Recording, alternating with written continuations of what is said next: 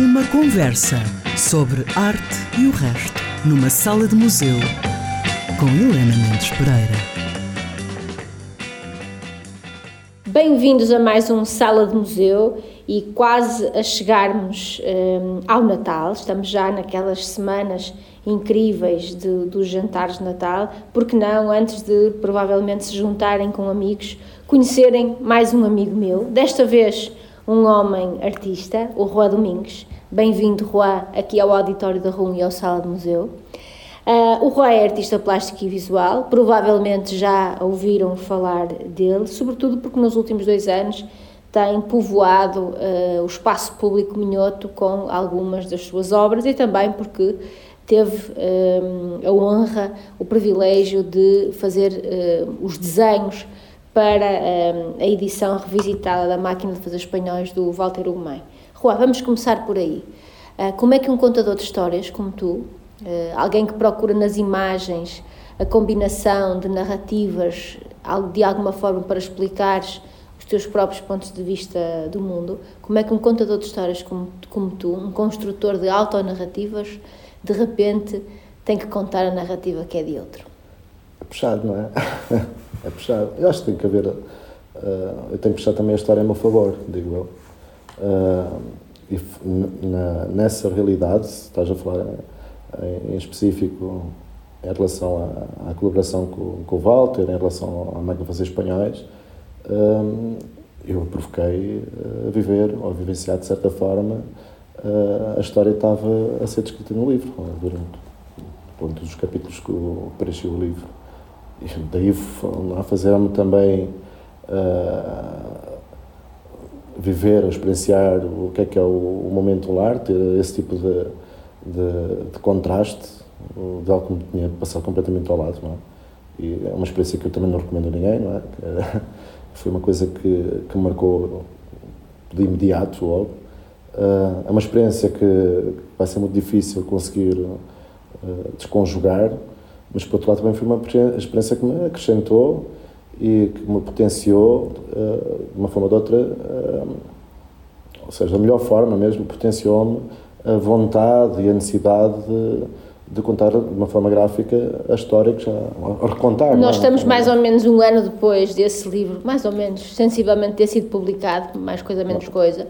Um, a exposição que, em que apresentaste esses, de, essas obras que resultaram do trabalho a partir do livro foi em janeiro, não é? Uh, esteve uh, a partir de janeiro deste ano, 2022. Uh, mas, um, não obstante o livro do Walter ter 25 anos, ser um livro, talvez um dos primeiros livros do Walter, mas seguramente o que primeiro o, o afirma como um grande escritor, tu fazes todo este trabalho durante a pandemia uh, e tendo como companhia, se quisesses ligar a televisão ou as rádios, todos os dias notícias sobre o que é que se passava nos lares de terceira idade, nos lares de idosos, que é sobre isso que fala o livro. Conseguiste abstrair dessas notícias e, e também, porque as tuas obras são sempre sobre o belo, por mais que sejam também sobre a uh, a solidão do belo, uh, outras coisas, são sempre sobre o belo. Conseguiste te abstrair sobre esse horror que se passava à tua volta? Obviamente que não. Daí eu ter dito que a ideia, e uma coisa que defendia sempre nas entrevistas, é será que eu vou ter um futuro digno, ou vou ter uma dignidade humana por uma terceira, idade, não é? Será que minha, o meu processo de terceira idade, se por acaso, não é? se tiver a felicidade do, do viver, espero que seja o mais digno possível. E eu visitei dois lares que são dois lares uh, em condições, eu posso dizer, em condições. E mesmo assim é muito violento. É uma realidade, um contraste muito violento. Eu não me quero ver ali, não é? Eu não quero ver os meus pais ali. Uh, mesmo, uh, eu estou a falar mesmo por, por causa da relação entre utentes, se podemos chamar que são utentes, não é? São pessoas que estão ali. Uh, por várias razões, um, porque os familiares estão afastados, estão no país a trabalhar, ou o que seja, essas pessoas comunicam entre elas, não é? E, e experienciam mesmo essa realidade, tanto do, de, de, alguns, de alguma das pessoas que estão nos paliativos, nos cuidados paliativos, do abandono, existe duas aulas. Abandono, de um abandono social, não é? Uh, que as pessoas que vão interagir durante o dia a dia são pessoas que são técnicos de saúde, passam a ser os, os maiores amigos, os mais companheiros, não é? Ou, uma extensão aos filhos, ou, ou, ou se assim podes querer chamar, uh, a ideia é que os que estão conscientes do que aquilo, dessa realidade, e está descrito isso no livro também, têm a percepção de que mais cedo ou mais tarde vão passar para aquela realidade. Ou seja, parece que existe uma, uma pré-preparação para a morte. Uhum. É? Uh, um dos lares que eu visitei tem um cemitério ao lado.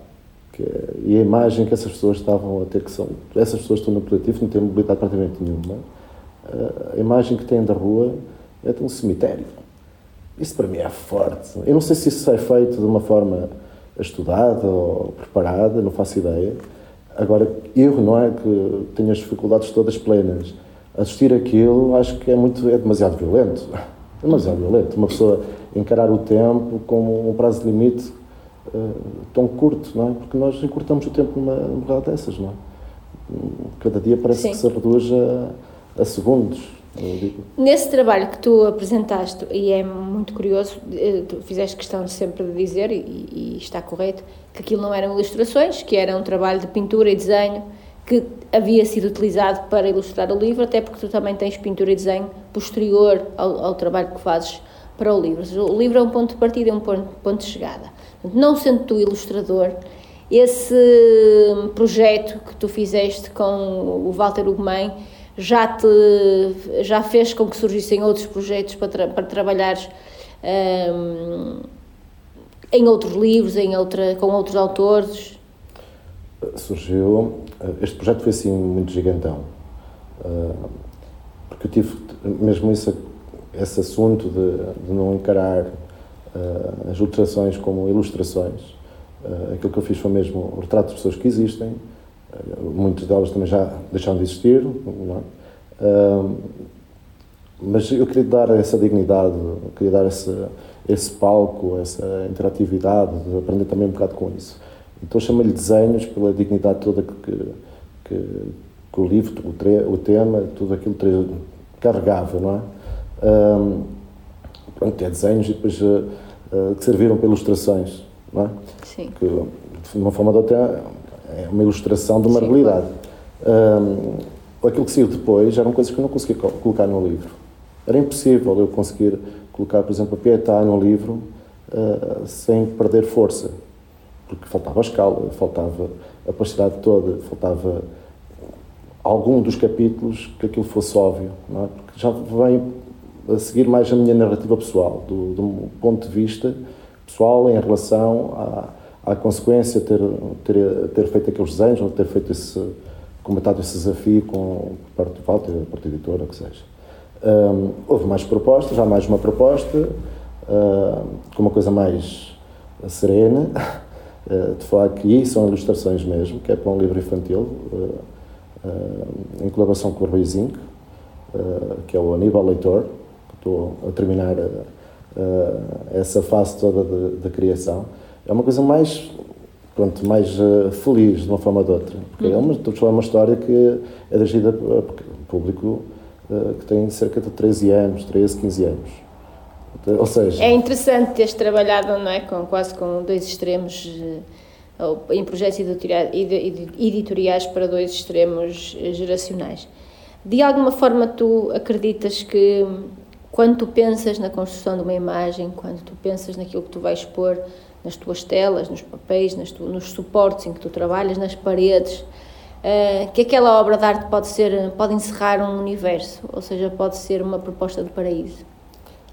Eu digo que sou um criador de hipóteses como artista. Um, aquilo que eu procuro mais neste momento, aquilo que, que acho que vou levar durante o próximo ano, é algo que tenho tido já uma falta desde que terminei uh, o, curso de licenciatura em pintura, uh, que é colocar-me a mim mais mesmo, a mim próprio mesmo, na linguagem plástica.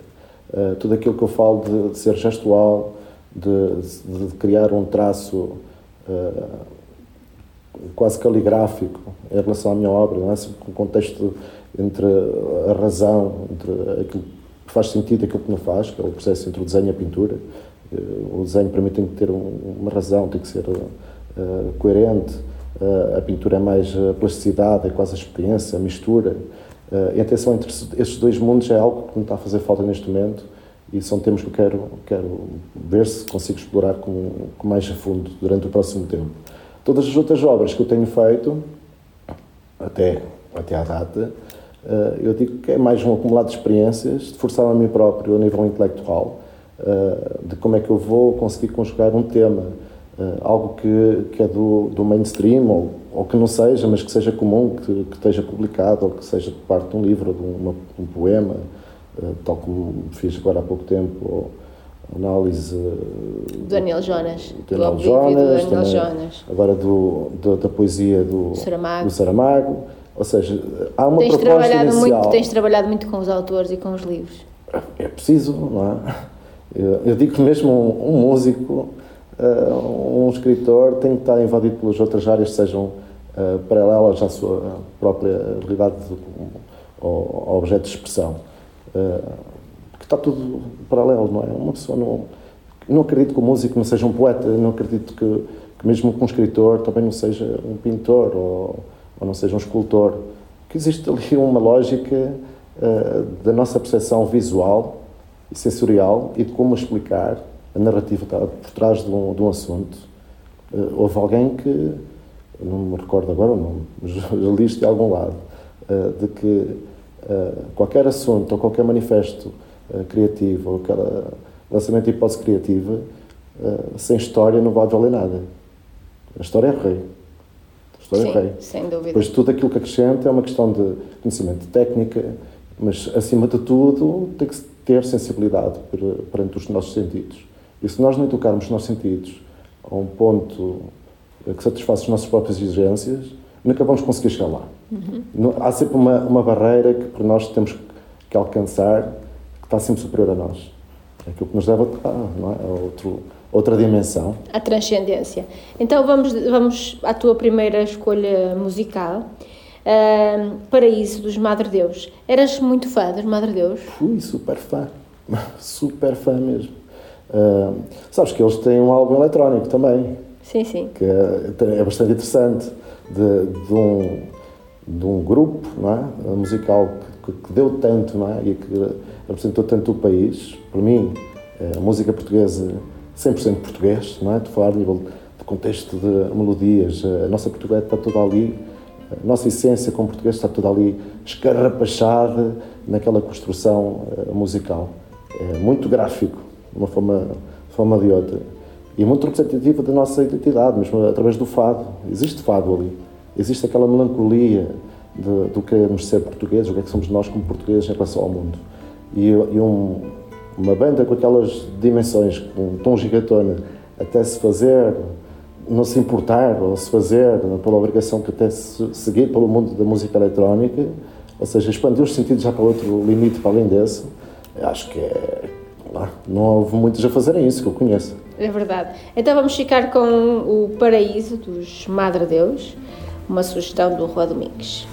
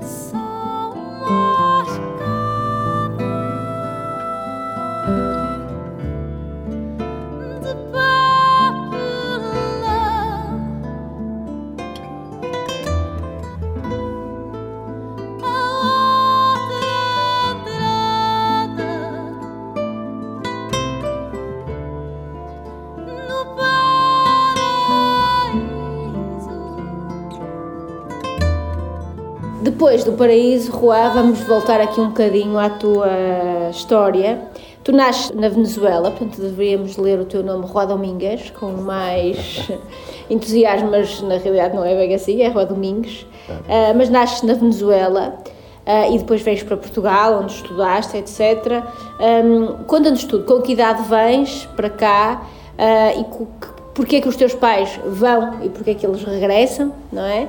Uh, e quais são para ti, nessa altura, criança, jovem, as diferenças culturais que tu sentes de, de imediato? Esse é um, um, nós temos, eu posso dizer que sou fruto uh, desses pequenos acasos que, que, ainda hoje levo como uma vantagem.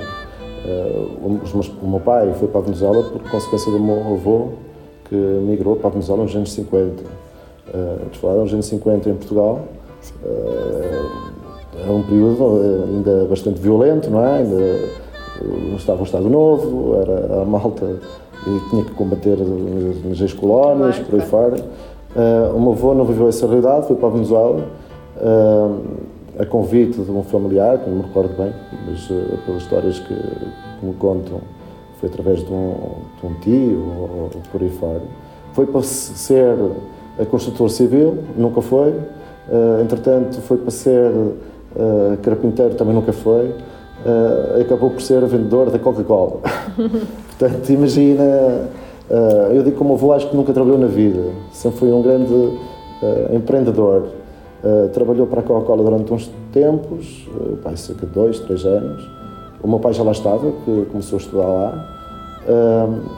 E aquilo que eu trago e aquilo que, que me foi educado muito por parte do, do meu pai era a realidade e o contraste que o meu pai vivia na Venezuela muito novo, era de uma dimensão, de uma escala bruta em relação àquilo que se vivia em Portugal. Portugal não tinha nada, era um país completamente pobre, completamente ignorante. A Venezuela da altura é a Venezuela que tu vês hoje, de uma forma ou de outra. É uma Venezuela muito.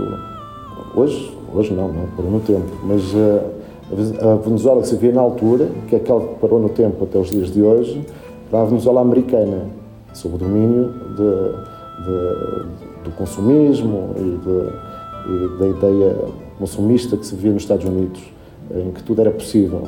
Uh, eu vivi lá, aquilo é, obviamente que a onda criminal era enorme, havia muitos sequestros, muitos. estavam gente e pediu dinheiro, não é? Uh, e eu, se fosse estudar, que os meus pais queriam sempre que eu fosse estudar, eu ia estar afastado dos meus pais, e a minha mãe não queria isso, durante uma semana, ou seja, os meus pais, a minha mãe só me iria ver aos fins de semana. E ela não queria essa realidade para mim, diz que não queria estar longe do filho eh, mais do que um dia, não é? Então uh, decidiu vir para Portugal porque era mais seguro, no, que diz respeito à segurança. Uh, eu, quando cheguei a Portugal, que tinha seis anos, uh, para mim foi um contraste por causa da língua. Eu só falava espanhol, não percebia nada de português. durante as primeiras semanas sei que era uma experiência agradável porque era uma surpresa e ao longo dos tempos tive que aprender muito rápido porque mesmo a nível de, de ensino havia muita violência por parte dos professores, que é uma coisa que eu sei que, por meio de aulas, havia alguma lambada. Eu queria a casa de banho e a professora não me, não me compreendeu, então eu fiz ali num canto, é? porque os meus pais educaram-me a não fazer da roupa. Ele deu uma lambada sem saber porquê, é? Portanto, isto para mim não fazia sentido. Um miúdo com seis anos, não é? perdido ali na tradução, tive que me fazer a, a aprender rápido. Os meus colegas apanharam muita pancada, pá, estamos a falar que o ensino ainda muito eh, à base da, da pancada, não é? Que era o que se via na minha altura. E tudo aquilo que eu via acontecer à minha volta era uma coisa que para mim não fazia sentido, não, não percebia a realidade, não percebia a língua. Uh, imagina o contraste do que é que é um miúdo vir de um país que, muito avançado para um país em que se ensinava assim. Isto é, são coisas que ainda hoje levo comigo, portanto mas fizeste o teu percurso e depois acabaste por estudar para a Arca, para Coimbra, que já não já não existe, que é uma escola que já não existe e que foi uma escola que eu sei que te, que te marcou. Uh, Porquê é que fazes a opção e o que é que, o que, é que tu, tu trazes de professores e de, de ensino na Arca, que é uma escola que também ficou conhecida, muitos dos artistas que acabaram por sair dessa escola são hoje artistas que trabalham a figuração, o expressionismo, etc. Há uma certa... A escola fez uma escola. É verdade. Uh, eu, eu, o meu processo, meu caminho todo do secundário, no secundário, uh, a minha ideia, o ponto inicial, é até querer engenharia mecânica. Sempre gostei muito a ideia de como é que as coisas funcionam, que tem uma lógica, não é? Um, e durante esse, esses primeiros anos de, de secundário, uh, foi na altura que descobri as artes, fui para um curso de artes que acho que na minha uh, normalidade, se posso dizer por aí, era bastante mais completo uh, do que um curso científico natural, ou desporto, ou, ou letras. Não é? Achava que era mais completo artes porque conseguíamos beber um pouco de, de cada área. Uh, e durante esse período eu conheci filosofia, adorava filosofia, mas também adorava física. E tudo se conjugou e acabou, não sei como, uh, na expressão artística, o do conhecimento de, do que expressar, de ter a minha própria uh, narrativa, as minhas próprias hipóteses, de quebrar regras. E através das artes tu consegues quebrá-las, não é? Acho que é a única área que tu consegues uh, superar uh, o óbvio, ou uhum. superar uma ideia de razão, porque a razão não é absoluta e tu consegues ser óbvio em relação a esse ponto de vista. Daí tive muita apoio, ou fui muito estimulado por parte de, de um professor que tive, que era uma professor de geometria descritiva, a seguir o caminho das artes. Ele dizia que eu só tinha a vantagem de ser artista quando entrei na Arca, como objetivo, quando entrei na Arca, até ir para as Belas Artes do Porto, uh, conheci lá grandes pessoas como o Joaquim Machado, o Moreira. Quando me conheceram, fizeram que me obrigasse mais na área do desenho e da escultura, por incrível que pareça. Por isso, o João diz na, na pintura. Eu, como não queria dar mais tristezas à minha mãe, que não queria que eu fosse pintor, uh, decidi optar pela área da pintura porque acho que era menos exigente do que passar para, para a área da escultura, que era muito mais uh, pesada, no que diz sentido de tudo o que é a logística de criar uma peça. Mas na Arca experimentei a escultura e foi por parte do professor Artur Moreira, uh, obrigava-me a modelar. Disse que eu ia expandir muito mais o desenho se modelasse. O professor Joaquim Machado também dizia, uma pessoa para desenhar bem tem que saber esculpir, tem que saber desenhar, tem que saber modelar. Uhum. E achas, ajudou, que te ajudou, achas, achas que te ajudou, na, nomeadamente na representação que tu fazes do corpo humano, etc. Achas que ela, essa passagem de alguma forma te expandiu, como diziam os professores? Eu creio que sim, porque a minha leitura do desenho, e se calhar é algo que me diferencia uh, de algumas pessoas que, que, fazem pintura bidimensional ou fazem arte bidimensional, uh, eu mesmo o desenho, a forma como eu coloco, como ou como tento acrescentar ou, ou evidenciar, é sempre num contexto tridimensional. Muito que seja através da linha, parece um, um emaranhado, um enredo que se torna tridimensional. O pessoal que vê os, os meus trabalhos, eles parecem que estão sempre em movimento, parece que não são estáticos. Uh, estão muito em aberto e parece que se envolvem dentro de, daquela silhueta que é, que é o óbvio, não é? Que é aquela razão que eu falei há pouco, que é muito objetivo e depois, entretanto, tem uma carga emocional que tem a ver com essa ideia de movimento, o gesto. O teu gesto é, um, é, um, é uma das tuas referências, o facto de tu seres altamente performativo a pintar, de pintar o corpo todo, não é? Uh, e vais-te colocando também novos desafios nos esportes que escolhes, não é? É diferente pintar num papel, numa folha A4 do que pintar numa parede, é, difícil, é diferente pintar uma tela pequena ou uma tela maior com certeza. Uh, o, que, é que o que eu te queria perguntar era, nessa, nessa percepção que tu tens da importância do corpo para a tua pintura e nessa aprendizagem que tu tens também nesse caminho que tu fazes, passando também pela escultura, para expandir a modelação, tu achas que a tua pintura é apenas pintura? Gostas de te afirmar como pintor ou achas que ela, no fundo, até combina outras disciplinas e é quase a disciplinar? Não, eu acho que combina com todas as disciplinas. Eu, eu quando faço, eu faço por necessidade de fazer. Uh, e por vezes há alguns temas que já, já criei que voltei a, a, a voltar a retratá-los, ou tive a necessidade de voltar a esse tema, a esse contexto, uh, com outros suportes ou com outro tipo de experiências, porque acho que nunca é, está terminado. uma obra para mim tem sempre uma uma outra solução. Pode ser uma questão de maturidade uhum. uh, em relação ao tema, não é? que existe tempo, existe, existe, uh, existe conhecimento, um, procura, pesquisa, todo, todo um acumular de, de histórias, não é? em que tu possas sempre potenciar, sempre uh, elevar uh, a outro caminho. Para mim não é suficiente só desenho, não é suficiente só pintura. Uh, por vezes um desenho tem que ter música, tem que ter uma, uma melodia, ou tem que ter uma forma, tem que ter um gesto, um, um elemento que suporte algo bidimensional. por vezes até só emoldurar uma obra potencia, compreendes? Sim. É? Parece que dá ali aquela ideia de ok, agora está terminado, agora está com outro. E por isso é que é tão importante para ti também, porque isso é que são tão importantes os prazos e as datas, que é para tu saberes, tem que mesmo que acabar esta, não é? Porque daquilo que eu conheço de Tito, eh, as obras podem mudar até saírem das tuas mãos, ou porque vão para uma exposição, ou para um cliente, ou para outro contexto qualquer, tens sempre essa sensação de inacabado e também de, uh, de insatisfeito e porque eu acho que as tuas uh, obras têm sempre histórias, há sempre qualquer coisa, há sempre uma história qualquer, nunca é só a imagem, há sempre uma narrativa por detrás das tuas obras.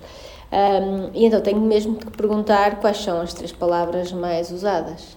Ah, não sabes, não é? Não sei, isto antes de ouvirmos Alt G, 3WW. Uh, então, as três palavras mais usadas é eu amo-te. Como ah. é que. Ah, se puxares bem muito bem. É curioso, não é? Mas se pensarmos bem, o amor não significa seja o amor por uma pessoa. O amor por alguma coisa é algo que, que nos potencia, que nos uh, cria algum equilíbrio, não é?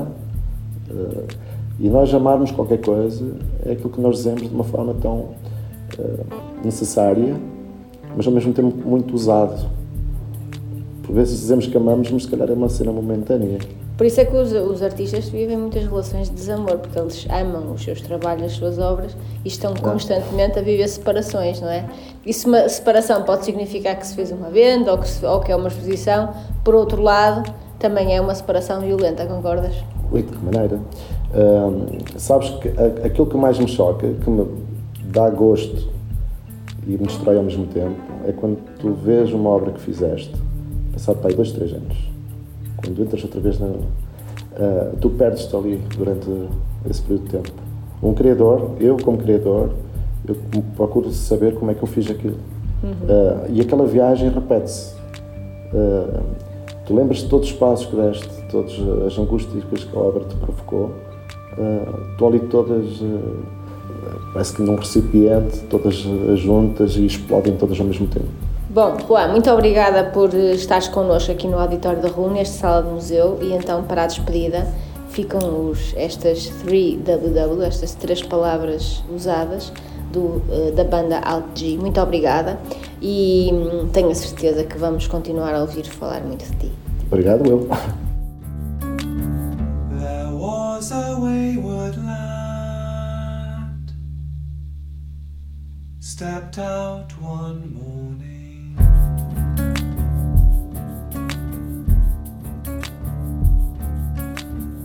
the ground to be his bed, the sky his awning.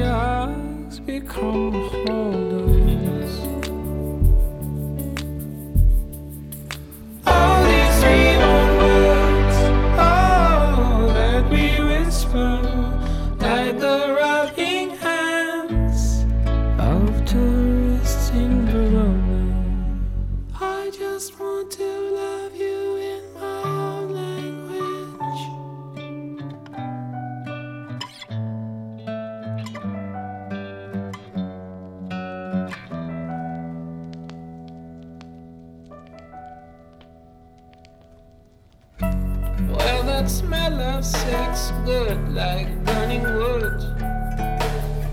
The wayward lad lay clean. Two two thirsty girls from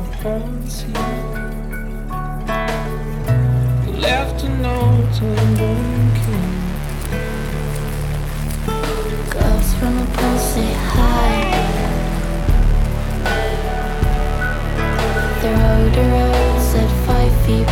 along England's east coastline. Was this your first time? Love is just a